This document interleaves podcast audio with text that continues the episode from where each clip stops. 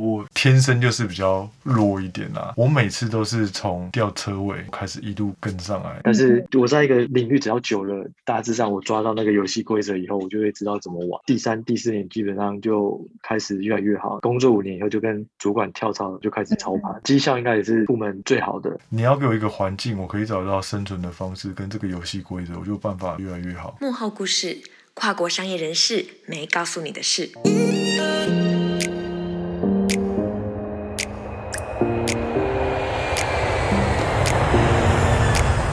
你是否渴望在跨国职场上崭露头角，带出分量？属于你的一场跨国工作之旅，起航喽！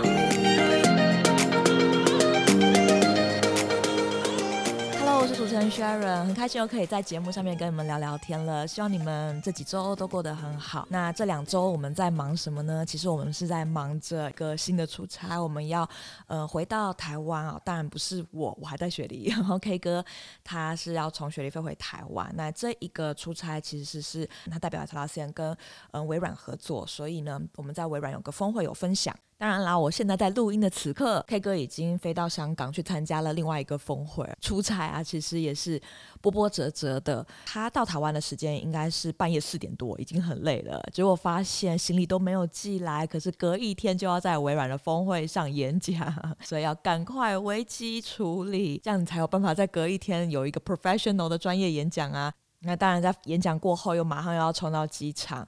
在赶十点钟的飞机，所以其实这一路也是啊、很辛苦。虽然说好像商务人士商务旅行可以坐免费的飞机，能飞回家，飞到不同的国家，但是其实在这个阶段的里面，这两周我们都在为这件事情做准备。我们一直在思考的是，怎么样在一趟商务旅行的里面，公司还付你那么多的钱让你跑这一趟，我到底能够带出什么样的价值，是量化或者是说实体可以呈现出来的，跟大家闲话家常啦，分享一下。其实这个是我们自己在商务旅行里面不断去思考的，或者说去规划的。那当然，每一个人出差他要达到的目标不一样，但是我想，呃，在每一个旅行的里面，如果呃对公司来说，这趟旅行都会期待你能够带出什么样子的贡献。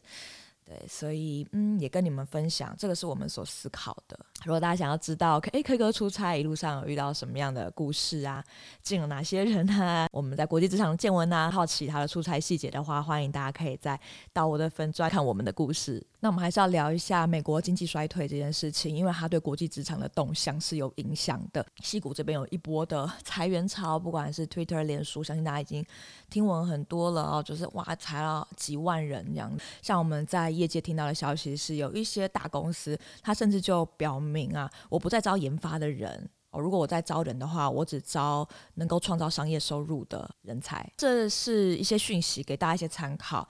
那如果你是一个可以创造商业收入的人，就算大环境不景气，那这就是你的机会，希望可以把握住。那如果你说我就不是创造营收的部门，我不是这一类的人才，我该怎么办？所以这个时候，research 对你来说就会变得很重要。你应该要去观察，在这个产业，在你的产业里面，以及你现在。要进去的公司，他们遇到的难题是什么？就像是你是研发人才，其实就算公司不再招研发的人，可是一定还有一些公司，他面对下一波转型的趋势，他一定有一些技术的问题要解决。你就要去解决那些少数人能够解决的比较关键的，就是公司比较迫切的问题，公司解决不了的问题。所以其实这时候就是要 research，你才有办法，不管是在你自己能力的加强啊、优势的定位啊，然后呃，甚至是履历的话术上啊，你才会准确。那就算你的 top tier 梦幻队、梦幻队的那个公司啊，你感觉他现在没有为你开放大门，你也不要灰心，因为我知道我有些听众他们才毕业，然后在找工作，还有一些可能你刚好。在这个裁员潮里面，你被裁掉，不要灰心。其实，如果说你的梦幻梯队现在没有为你开门，这是一个很好的预备期。那在这个预备期的里面，就算你现在加入的啊是一个新创的公司，它是一个小的公司，可是其实新创工厂会给予很多机会，你就要去思考，research 完之后，你要变成什么样子的。呃人才，那你需要哪一些独特的优势？你现在所加入的这些公司，能不能够让你独当一面，从无到有的去开创一些东西，让你在这个领域的里面有这样子的一个战功啊，有这样子的一个经验经历啊，然后未来。你想要再转移到你更想去的地方的时候，你就说我有过去这些经验，可以为你们解决这些关键的问题。这是我看到目前这么动荡的环境里面，我自己的一些感想。因为我真的知道那些能解决关键问题的人，他们还是找到工作，他们还是会在他们的位置上好好的。所以每一次一波危机起来的时候，其实危机的背后会有一些人相对的会有机会。那如果在这一波你不觉得是你最好的 timing，那在这一波里面你就要去预备。呃，路有很多方法，有很多要有耐心，然后不要被一个状况给锁死了。所以在这个预备期过后，等机会的门打开的时候，因为你也持续的在关注市场啊。但当机会开出来，刚好你这能力也预备起来了，你能够解决这个关键的问题的时候，你就可以 fit in，就抓住眼前的这个机会了。所以我觉得，其实当机会变少的时刻，刚好就是我们再一次去盘整自己的时候。那这个盘整里面，是公司这个产业遇到的。问题是什么？或者是关注一下现在市场上的资金，诶，到哪里去了？我们能够去解决这个关键的问题，好帮助你去找到下一波的机会。这是最近面对一大波裁员潮，我自己的一些呃观察跟感想，跟你们分享。那在节目开始之前呢，分享一下这三集采访股市隐者。嗯，有很多的朋友很喜欢这几集的内容，那我也分享一些留言哦给大家。Eric Wang 呢，他喜欢跟尹大学怎么从日常的生活中，其实就可以去观察趋势的存在。那 Hedy 呢，印象最深刻的是他发现哇，对耶，要寻找趋势，因为趋势是不能够被改变的。那维凯觉得印象最深刻的是要去创造价值。那玉洁印象最深刻的也是创造价值的这一套思考系统是很重要的。工厂的思维对照创造价值体系的思维，这个东西非常的启发他。还有一些老朋友的留言啊，第一个是 Howard 徐，他说呢，他其实已经期待好久，Sharon 跟 K 哥又有新的新血。那他再次听到、体验到视野开阔的感受，觉得好过瘾哦。那这一集呢，他在学习怎么做出有价值的投资，而且学习怎么做出趋势的分。分析怎么去思辨呢？同时，对于企业文化怎么去看人，也有很多的启发。原来，其实，在隐大去谈访谈这些企业的时候，从一般的人的相处上，就可以感受到整个背后的企业精神、企业文化。其实，这一些访谈也可以运用到我们的面试、我们的求职，我们也能够去看。判断，诶，我们要选择一间怎么样的公司？所以，嗯、他很开心，Sharon K 哥可以来采访股市隐者，他就马上把股市隐者追踪起来了。那另外有个观点也是让他很受用的，就是趋势是未来的必经之路，了解趋势就是提高胜率的关键。所以他下半年的计划也要动起来了，真的非常为你开心诶，因为动起来有计划就代表我们都在往前走，真的是为你打气。那另外一个老朋友呢，是心仪留言告诉我说呢，他说他连续听了三十五、三十六集，两集都让他觉得很开心，赶快敲完，希望听到第三集。好，这集出来了。他说呢，我是这两年其实才开始慢慢有很保守的在投资，所以他很开心。Sharon 推荐了赢者。那赢者的分享非常的务实，非常的踏实。那他的分析跟分享都很受用，所以他也马上就追踪了股市赢者。他很喜欢赢者对于趋势这些观念的分享啦，而且除了可以用在投资上，其实也可以用在职涯上。他就想到 Sharon 之前在 EP 二十三跟二十四集，其实有讲到职涯的三块动态。版图的其中一块就是市场，没错，Bingo。谢谢 Sharon 在最后的重点的整理跟提醒，他觉得很贴心，也提醒他其实要找出自己的八十二十法则，尤其是专注在那百分之二十的领域去聚焦，塑造自己的专业。他觉得这个很受用，希望也敲完一下雪伦的新书。好，谢谢你，应该呃出版的时间会。在地类跟出版社的沟通有一点误区，所以我们方向要全部来做一个调整，实在是很需要静下心来去整理这个架构。但我会加油的，谢谢你，呃，还记得这件事情哦。那心仪还说他想到就是当初因为心仪还有来参加我们的台北小聚嘛，所以他就想到跟大家相聚的情形，觉得很温暖。好啦，我的听众都非常的温暖，我爱你们。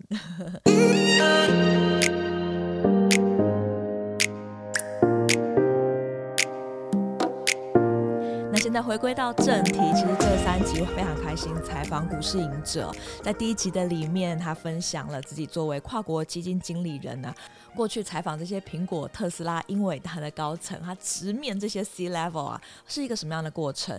跨国基金经理人又是一个什么样的职涯历程？薪资怎么样？其实是在上第一集的里面。那在股市赢者的第二集，也就是刚刚讲到，像我们碰到美国的经济不景气，怎么去判读商机？怎么去判读趋势跟机会，就非常的重要。所以，如果你要学习怎么抓住你人生中的机会，其实你要去听听看，在上一节里面，尹大把自己的看家。绝活啊！怎么分析局势？怎么分析趋势？抓到机会这件事情运用在投资上，但是你也可以用在你的职涯中。那今天其实是我最期待的一集，因为第三部分的采访是我始料未及的，因为他不在我的访纲里面。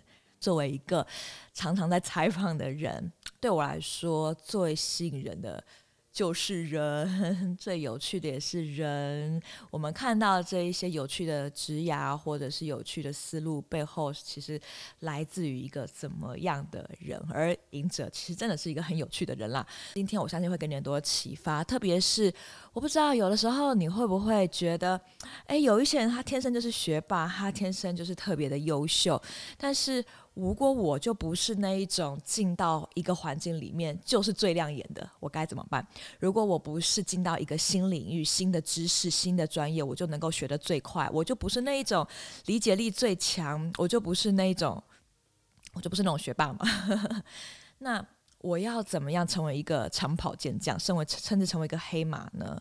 我觉得尹大最有趣的是他。不是偶尔表现不好，他跟我坦诚啦。基本上从小学以来到求职，他每到一个新环境都是表现最差的，都是吊车尾的。但是他一直有一个自信，这个自信是他非常了解，只要时间够久，他就能够谷底翻身。他非常有信心自己。就是一个黑马，为什么他能够掌握黑马的能力？他会跟你分享他一路走来啦，自己怎么追求专业，怎么追求人生目标，然后怎么去攻克每一个难关。我觉得今天如果你觉得啊，我好像一样哦，就是在寻求一个突破，然后也呃，虽然我们都是平凡人，可是我们也希望自己能够找到自己枝芽的一片天，在自己的专业领域里面发光，甚至跟着一些最优秀的人，我们都一起并驾齐驱嘛，都在。优秀的场子里面不断的成长，我觉得今天这集就一定要听。然后，如果觉得你已经非常优秀了，那这集就让你好上加好。毕竟，成为一匹黑马，有谷底翻身的能力，是在今天动荡的职场里面这样子的一个精神，这样的一个思路，我觉得是每一个人都应该拥有的。好，非常期待今天的分享啦！希望今天很轻松的一段聊天的时光，也可以带给你不同的启发。那我们就来听听尹大的分享吧。就是你昨天说你是一个数学不好的人哦，对。功课不好，数学不好。对，我觉得非常难相信。可是你说你数字不好，然后你说你英文不好，然后你说你功课不好。对。但是其实我后来看看，可是你还是考到正大资管系啊。对，国小的时候考试后三四三四十名，我哥我姐几乎都轻松不用看书，几乎都是前几名的那种。嗯嗯，嗯。那你那时候会不会觉得哦，好自卑哦？然后我以前就是觉得，反正我。天生就是比较弱一点啊，嗯嗯，不管是国小、国中、高中，都是吊车尾进去的。真的吗？这也太激励人心了吧！我在高中的时候差一点被当十八个学分，然后那时候才高二而已。因为你很爱玩吧？也没有很爱玩的，就是不会读书。我喜欢玩的是我，我也很认真，可是我效率真的是很低。国中二元一次方程式的，我觉得那个都超难。其实助理的我大部分都是答案都用背的啦，嗯、考题啊都是用背的上来的。对，然后，然后可是到了考试最后的分发或是 考试的结果，对，都是前几名，就类似是这样。我每次都是从吊车尾，然后开始一路跟上来。可是你很有耐力耶。对，就是我比较愿意等待啊，然后比较愿意花时间。然后到大学也是，就是我周围都是。建中、雄中、一中、二中这种，然后他们微积分全部都早就学过了。然后我也是从普通的高中上来的，所以中间又花很多时间一直去学微积分啊，学这种城市语言啊。然后其实到了财务也是，我就我就我就很愿意为了我自己的目标理想，然后一步一步去走。到了工作以后的第一年、第二年吧，那时候也还没有很很明显的一个比别人还要强，比别人还要有优势，但是。我在一个领域只要久了，大致上我抓到那个游戏规则以后，我就会知道怎么玩，或是怎么去学习。对，所以后来第三、第四年基本上就开始越来越好。工作五年以后，就跟主管跳槽。到另外一家公司，然后就开始操盘，绩效应该也是部门最好的。快三年不到，我后来就离职了，就做现在的事。嗯，哇塞，很快耶！我就是，你要给我一个环境，我可以找到生存的方式跟这个游戏规则，我就有办法努力，知道我要做什么事情，我觉得越来越好。昨天跟尹大聊的时候。他有说他都不是学霸，我自己本身就不是很相信。对，就是 学笨啊，什么都不会。因为我有一些听众，他们也会觉得说，可是我天生就是不会读书啊。我就是这样。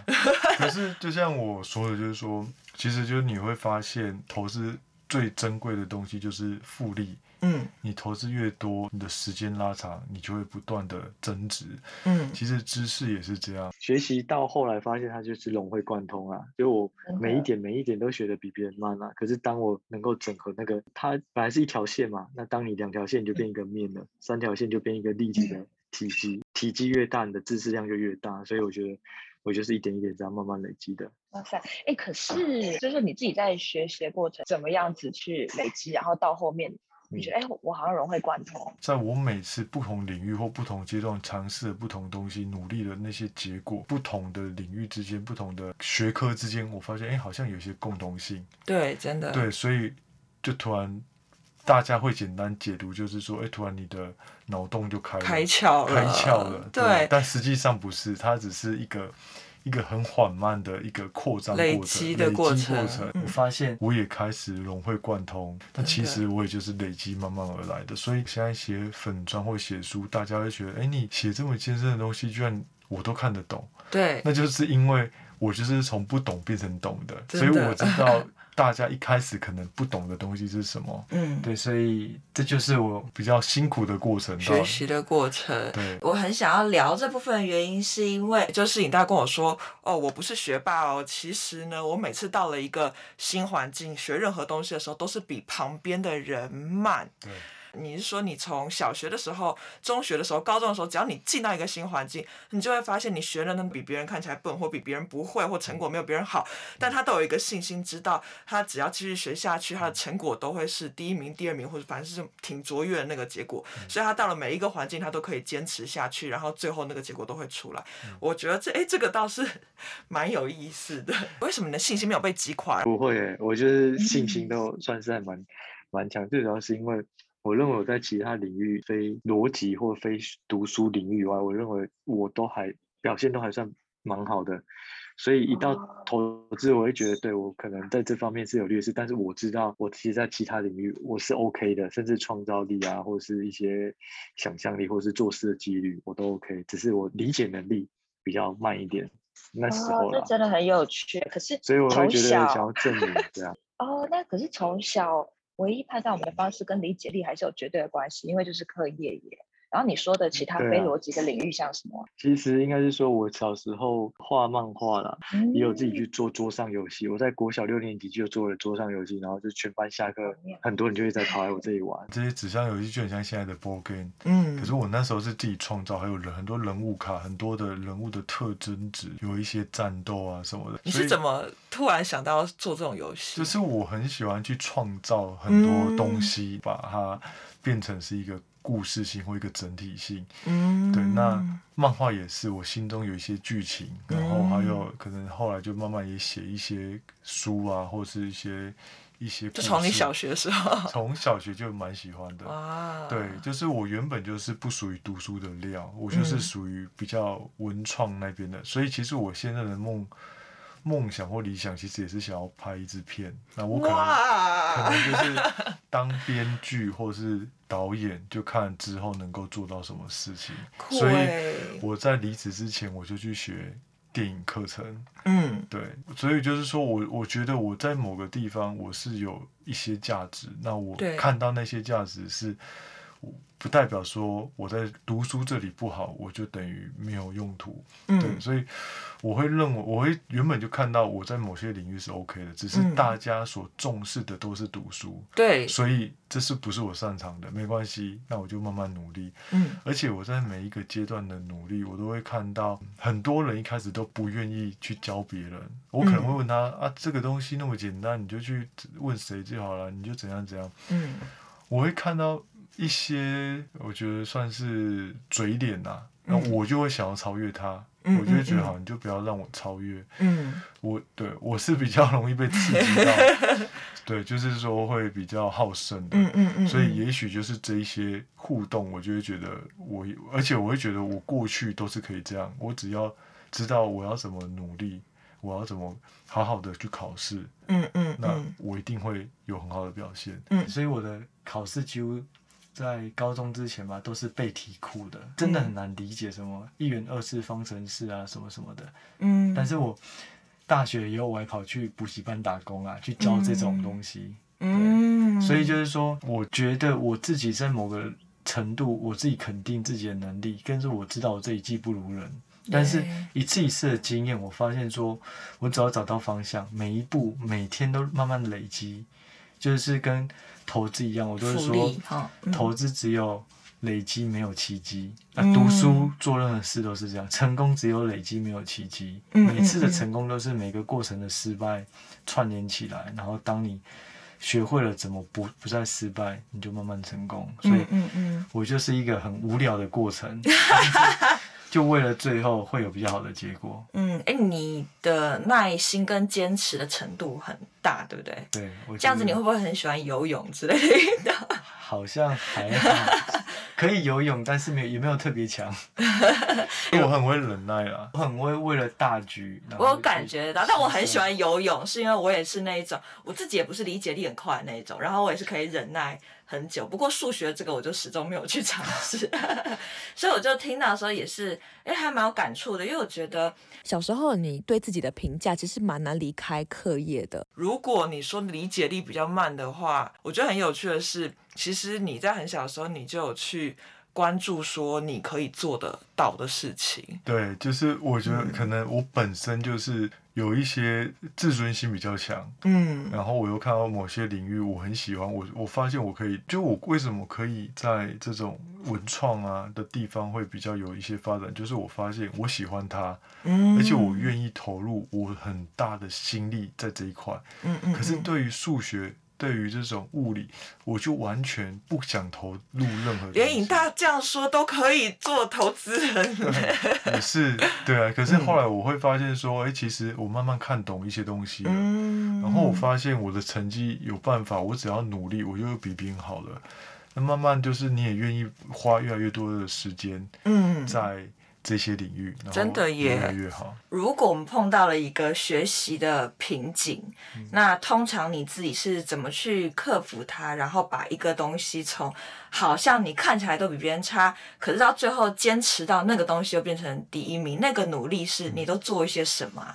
我相信跟我一样功课不好的，他本身也有可能跟我一样理解能力稍微低一点。嗯嗯。但是第二个是有没有真的认真？就是有没有扪心自问，是不是真的比别人努力？就像我妈就跟有时候跟我们家人在讲，从我的身上就只有两个字，就是努力而已。我哥啊，或者我姐他们可能就是天分，但是我身上就是完全没有天分。但是我很认分，没有天分，但我认分。所以我认为，如果我做了这么多的努力，我都没有办法有好的结果，那也 OK，我已经尽力了。对对对。但是当你认为你不如人的时候，你自己有没有真的是努力，还是有一点半放弃状态，或者是说我就是试试看不行，我就说啊我自己不行。嗯，嗯，我觉得这很重要，就是态度一定就是要很坚定，最关键这样子。嗯、对，所以我，我我认为我自己很认分，而且我就是可以为了放弃很多事情，但是你可以举个例子吗？例如说，你可能从早到晚都怎么样吗？啊、或者是就是说，类似我那时候。大呃，研究所一年级要去切入财务领域，我就去考了一个叫 CFA，那 CFA 是国际金融师的执照，然后那个是算是财管里面最夯的。那个时候考行年薪都会很高，对，而且光五百万嘛还是多少这样？类似，而且考的那个报名费也很贵。嗯嗯，那时候我报好像两三万。它里面有六本教材。那我那时候英文也不是很好，财务又不好，嗯、所以我就是从早到晚都到图书馆。每一页几乎都把它做翻译，就是哦，这个专有名词是什么，oh. 我就用 KK 音标怎么念，然后这个是什么中文，然后把划线，嗯，每一页都做，嗯，然后我一天在图书馆、嗯、一天，我记得我最多只能写二十页而已，所以我是写完了六本，一本要三四百页，写完六本以后，就六本全翻译这样，我再回来再对，就是 只要呃有一些字不懂，旁边就有我自己的字典，嗯。然后六本写完以后再回来理解这一页在到底在讲什么。嗯、然后我记得我看了四次还五次，就是一页一页，哦、而且看完了以后还没有做笔记，笔记本是另外的。嗯、我又写了五六本的笔记，嗯、然后最后好不容易才考考过 Level One。嗯、但是对很多人而言，这就是轻而易举的事，嗯、尤其对于财管背景的人啊。嗯、而且那时候谈恋爱，然后我现在老婆就那时候女朋友就几乎也是一直去。图书馆，然后他就做他的事，嗯、然后我就一直在翻译。他也是努力型的吗？他是，他是天分型。他是陪伴你，我就会知道。他会不会吐槽你？我我觉得还是很欣赏你。我，我觉得通常太熟了就不会讲什么这种称赞的话了。嗯，不过就是说。从他的身上，我也可以看到，就我周围，我现在的金融圈的同业、嗯、同事，很多都是建中，然后资优生啊上来的，嗯、所以真的普遍都是天分取向的。好，这样，嗯，真的。对我自己的例子就是，我愿意翻译的。你愿意要像土法炼钢了，对全部六本全翻译了，然后再重新看这每一个中文是什么意思，拼起来。对，然后这样才 level one。还有 level two 跟 level three，这个例子还蛮经典的。然后，而且我 level two 好像还考失败了两次还三次，一年只有一次。嗯，哇，那就考几年呢？所以我后来整个 level three 也没有全过，因为我就开始工作了。然后后来发现，哎，工作其实我觉得如果非必要，证照只有第一份工作会参考。第一份工作你只要有了，大家就会参考你在第一份工作的态度、合作能力啊、学习曲线。我自己后来就没有再往 CFA 的证照去考了，我就开始专注在怎么去投资、怎么去研究。跨国商业人士最重要的一件事，你会觉得是什么？我觉得是尝试吧，很多东西就是当封闭自己的时候，你没有办法成长，或是你会去抗拒一些改变。嗯，可是我觉得国际就是每一个东西都不同，包含刚刚讲的国家的文化、公司的文化，或是每一个人的思考点都不同，一定就是要勇于去尝试，然后去接受、包容不同的冲击。这个东西就会让我们奠基在。不同的这种 mix 上面会越来越成熟，嗯，所以我觉得对，勇于尝试，然后勇于包容，对，搞不好以后你就真的去尝试文创产业，这会在你远期计划。应该是说，这个是我做投资的有一个理想阶段，当我能够让周围的人都过得不错，嗯、然后我自己假设我的团队也都。run 的还不错，嗯嗯，那我有闲暇之余的这些钱，我就会很想去做这件事，嗯嗯，就算是现在，其实我只要有一些想法，我都一直在写剧本。哦，真的哦，我就哇，我就用 iPhone，还有一些记事本，然后我就会不同的东西，然后不然就是说，哎，这个剧情蛮还蛮酷的。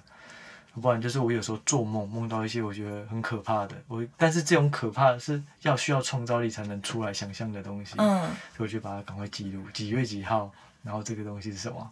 对，所以你蛮有趣的，就是跟一般就是我认不是我认识，应该说跟我自己既定对于投资人的印象比较不一样。嗯、我既定投资人印象都觉得就是数字数字赚钱，对，可是其实你有很多面向。对，其实我原本就是不属于功课好，或者是说很会投资的这一群人，嗯、我还是有我原本在文创那领域的一些基因吧。所以就算做到这件事情，我还是希望最后能够去做一些创造力的事，因为我觉得就是每一个人人生就一样，就是说你很有钱，那你再比也不会比谁谁谁有钱。嗯，就要真的比，永远都比不完。对，所以可是当你能够贡献一件事情，是它是创造力的，只有你做过这件事情，或者只有你构思出这个影片、影电影内容，然后这些内容是非常有感染力的。嗯嗯。那我觉得这个就是特别之处，而且寿命都只有一次嘛。嗯嗯。对不？不过如果当我们把一些思考投注在电影上面，其实你就创造了一个世界。嗯，因为它每个电影都需要有世界观，然后每个人设，那你就很像仿佛你活在平行时空。嗯，那你的生命就有多重了。嗯，如果你没有办法寄托或跳脱在一个既有的现实世界，你就只有一次的机会。嗯，可是我的剧情可以，可能是一个小女生。或是一个很穷的人，或很有钱的人，嗯嗯，那其实就好像我在生命中已经尝试了不同阶段的，对，所以我会因为做投资嘛，我们也会思考什么时候是财富自由，或是钱哪时候够，怎么想就是永远都不够。对，当你 尤其有家庭有小孩有什么不啦？对，就算没有，你可能原本买得起起这种 Citizen 的手表，然后后来发现，哎，不对，我要买劳力士，然后后来变 PP，嗯嗯嗯，所以就是说欲望永远是不够的，就永远无穷嘛。所以，当你赚到一定够的钱以后，开始放一些东西到你自己的理想，我觉得那个就是无价的。真的，哎，我觉得很有趣，所以其实。你有很多好像，呃，很浪漫，或者是就是你本身想很多，你的想很多不只是用在分析上，其实你想很多，还有很多很浪漫的一些情怀啊，或者是 梦想，一些理想，对，真的是一直都这样，一直都是这样，嗯，对，就是我一直我就不是一个很 typical 的，你不是 typical，你不是商人，我什么对，对，但是就是如果没有这些。计划我就没有办法去做我理想的事，嗯嗯嗯，所以我是很理性的人，就我知道。真的，我觉得你应该是理性感性，对，一半一半。对，对，但是我知道我应该要先理性的时候，我就会很理性做很多事。嗯，就像拍，哎、欸，我可我觉得很棒哎，你不会忘记你的感性，不会忘记梦想，不会忘记感动的那些部分。对，因为我就是为了那一些而那么理性所以就是好有意思哦。对，所以就是说。可假设我知道，哎、欸，拍电影可能需要多少钱，那我就说，哎、啊，那我要怎么赚到这些钱？那赚这些钱报酬率有多少，或者从哪里去赚到这些钱？嗯，然后一步一步一步，家庭可能那时候成员需要哪些支出啊？然后假设有小朋友，那小朋友的状况那时候要怎么样？要不要陪他？什么什么？综合考量会让我有一些比较明确的时间，什么时候应该之后要做什么事，所以现在要赶快努力。要不然之后错过那个机会，可能又不知道什么时候才。就是精神也是蛮不错，就是。可是你想，其实我以前可能国小、国中、高中就是这样。哎、欸，我要考大学，那大学要几分才能上？哦，如果要去正大，可能要多少？那、嗯、我现在就要提前准备。嗯。那考 CFA 也一样，我知道明年六月我报名了，那我有一年的时间，我是不是在第一个月、第二个月要把整本书翻完？嗯，嗯。翻完以后，第一次在哪时候看？第二次在哪时候看？就是可以务实到不行，可是又不忘记你的浪漫的梦想。因为我觉得我不喜欢这么务实啊，务实很无聊。嗯，但是我对你就说我想有不喜欢 coding 的原因嘛，就是 我不喜欢太无聊的东西。对对对，所以我就会觉得说，哎、欸，那我喜欢的东西是什么？好吧，那为了要达到这些，我中间有很多过程。那我就只好去努力，这还是很值得学习的，就是不要忘记我们心中的感动。可是今天听到了以后，也要看见哇，我要完成这个梦想，要有多么多务实的投资跟付出。对，要实现梦想，中间有很多成本的跟代价，需要一些实物的东西去支撑我们的梦想。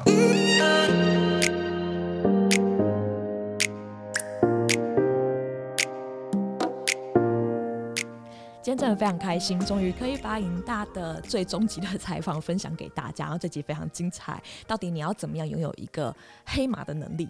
或者是说黑马的魄力跟信心在自己的身上，我们很感谢他，尹大真的是很坦诚的跟我们分享，他没有什么花招，他就是一个朴实踏实的人。他甚至坦诚啊，他是比一般人还要在一般人。如果一般人是 average，他是吊车尾，但吊车尾又怎么样？他的人生已经习惯一套模式，就是反正在任何领域刚开始吊车尾，最后都可以爬上来。就像他自己所说的嘛，工作前三年啊，其实都非常的平凡，直到工作第四年第。五年才进入一个新的突破，而你会发现这样坚持下去，扎扎实实的打他的基本功啊，他成为最年轻三十四岁就有机会可以操盘新台币六十亿元的一个操盘手，他成为了主管，他也飞到了美国、德国、日本不同的国家对谈这些各大企业的 C-level 高管，包括苹果，包括特斯拉。尹大的 Podcast 也是在投资圈里面的名列第一啊！投资圈里面大部分都是资优生，大部分都是资一志愿的学霸。但是尽管如此，又怎么样？他仍旧可以靠着努力以及抓住对的游戏规则，他可以进入最优秀的圈子，走出他自己人生的一条路。所以就很像他说的嘛：“投资没有奇迹，只有累积。”我相信专业也是这个样子。今天你要在某一个知识领域里面称霸，没有奇迹，只有累积。发生在尹大身上了，今天他很坦白的告诉我们啦，他走过的路，其实今天。每一个人也都可以经历得到啊，不管起步怎么样，不管刚开始的时候是不是亮眼，是不是出众，都不重要。但是重点是我们是最后的赢家，你可以找到你职涯里面的一片天。那怎么做到呢？黑马的信心跟黑马的能力是怎么来的呢？其实我们不难在尹大的分享里面，我发现一个很重要的事实，很重要的关键 就是游戏规则是什么？你掌握了吗？你要问自己，你现在在经营的。你现在正在攻克的，你现在正在努力的专业，你找到它的游戏规则了吗？第一个要有战略，第二个你要问自己，这也是股市赢者要问大家的啦。你真的有够努力吗？诶，我觉得有一个很像、很类似的话，是我在采访许诠的时候，他说：“啊，我们都想要快速升迁呐，很羡慕别人的头衔呐，但是我们要扪心自问，你真的够想要升迁到好像打 game 一样的一关一关的路径？”把它给搞出来，然后逐步去实现它，就是你内心真的渴望的是什么？哦，那同样的，不止你渴望这件事情嘛？而且同样的也要问、啊，你有付出相应的？努力吗？你努力的够久吗？我们都需要为自己去累积成功经验。你有没有发现，股市赢者很有意思的是，我们聊到他的小时候，可是你会发现他不断的在累积成功经验。这成功经验是从小学、从中学、从高中到大学到研究所，甚至到就业要选择一个专业领域，要进入投资圈的时候，都发现自己。其实是那个一开始不怎么出色啊，一开始不怎么亮眼的那一个，但是他已经有太多的经验了，他很了解自己了，他知道没有什么事情是做不到，他早就体验到这个真理了，是我到底能不能够努力的够久，在对的游戏规则之下努力的够久。其实我就会成为那个最 top 的。有没有真的知道我努力下去，我会到那个地方？可是他为什么知道？那他实验了太多次、无数次了。所以我觉得反过来，今天可以鼓励我自己，也可以鼓励大家呀。你可以问问看，你有没有为你自己的人生不断的累积成功的经验？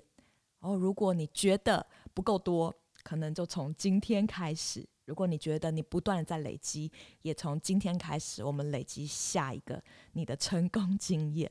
这个成功经验是你选定了一个方向，或选定了一个挑战的题目。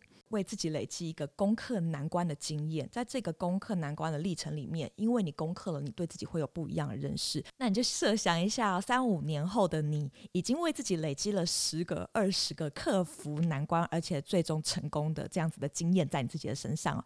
你觉得那时候的你看自己？对自己会不会有不同的认识跟想法？那时候的你，如果再去经营一个、经历一个大的挑战的时候，你觉得会不会有一个不一样的信心跟魄力？我其实是要鼓励大家打开你心灵的眼睛，肉眼所见的世界，你可能会觉得我好像没有什么进展啊。但是今天我们都鼓励我们自己，让你知道，在最终的点上面，不同的知识点会形成点线面，变成一个体积，你的知识量会不断的扩充，而且左右逢源的互相互补、互相补充，所以最后你就会成为这个产业或这个知识领域里面的专家。那这个过程就是要靠我们自己每一个人去走这条路。去把它生出来，可是今天有人把这个过程整个血淋淋的跟我们分享，我们就更可以相信，其实尹大做得到，我们每一个人也都做得到。你知道采访完尹大，我想到什么吗？Stanford 大学啊，Carol 教授做的成长型思维的研究，很多人应该都看过这本书吧。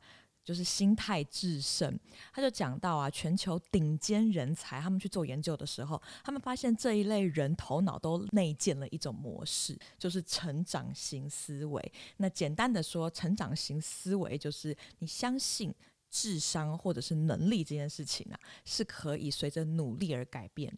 听起来好像是一个老生常谈，但其实不然哦。在很多人的潜意识里面，其实他们隐隐约约的觉得，哎，我生来就这样啊，哎，我英文就是不好，我数学就是不行，投资我就是没办法。其实多多少少，我们可能在某一些领域里面都会陷入这种固定式的思维。可是成长型思维的人是不一样啊，基本上他们心是比较开放的，他们可以很 open 的讨论我的想法是什么。好，他认为自己的人生是可以由自己掌握的，他也很相信很多的技能我都可以靠后天学习来获得，所以失败也没有关系，反正过程比结果重要。哦，那我只要持续的努力就会进步。而最有趣的是，原来这一些全球的顶尖人才，他他们很大的一个共通点就是成长型思维，仿佛如金一般内建在他们的思考方式里面。所以这本书，这个整个 Stanford 大学的这个研究就叫做“心态致胜”。大家有机会可以找来看看。我相信非常多人都已经听过这个研究，知道这本书。那会不会觉得，哎，其实跟我们今天尹大的采访就非常的吻合呢？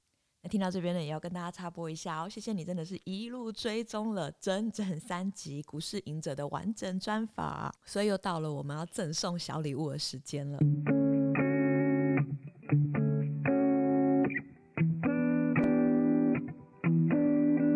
非常兴奋的跟大家分享，Sharon 跟尹大争取了要给粉丝们的礼物。那这礼物很棒，是《影视致富地图》的第二册别册。你知道一本书它就是八万字嘛，所以其实尹大有非常多精彩的内容，就出成了第二册别册。这个别册在博客来上要价的，必须购买才能买到的，全台湾只有一千本，所以非常开心。尹大说要把这本付费才买得到的。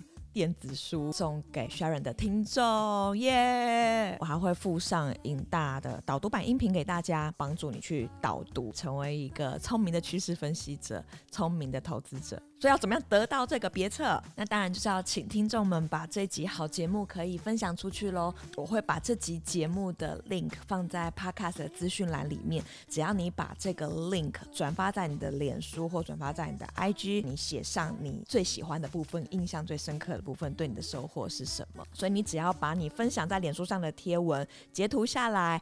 把这个截图贴到我粉砖置顶文的留言区，只要把你的转发截图分享到雪伦粉砖置顶文下面的留言区。我跟尹大就会把这本电子书相关的导读音频送给你。前几周我已经送出了第一波的电子书，随着最终章的推出，这是最后一波，所以你一定要把握机会喽！因为喜欢股市隐者的朋友真的很多，所以如果你有其他很好奇的问题想要问他的话，或者是以后你想要成为他电影的女主角，欢迎来跟 Sharon 报名。我要说的是，欢迎可以留言给赢者，然后去他的粉砖啊，跟他交流你们的心得感想，也很欢迎留言给 Sharon，搞不好就有新的主题策划，然后新的故事，以后有机会一定会再分享给大家。不知道你的梦想是什么？今天我们都可以有大的梦想，甚至如果你觉得你的梦想很疯狂，好像听完尹娜的梦想也都没有什么关系，对不对？我们可以有大的梦想，然后我们也可以付出相应的代价，我们也可以去锻炼自己的纪律，我们也可以去不断为自己的生命累积成功经验，让我们去探索我们自己还有多少的可能性。你的生命永远是最值得你自己去投资的，所以不要害怕，你就勇敢往前，就是去放手一搏，就是去努力就对了。为了那个真正吸引你、你觉得值得的目标，燃烧自己，其实你不会有什么损失，而且很可能你会发现，天哪，原来你可以成就的是这么的多。谢谢你今天的收听哦谢谢你留言给我鼓励给我打气那也要记得把这么好的节目最终集分享出去让更多人都可以听见这么棒的分享。谢谢你哦那我们就下次再见喽。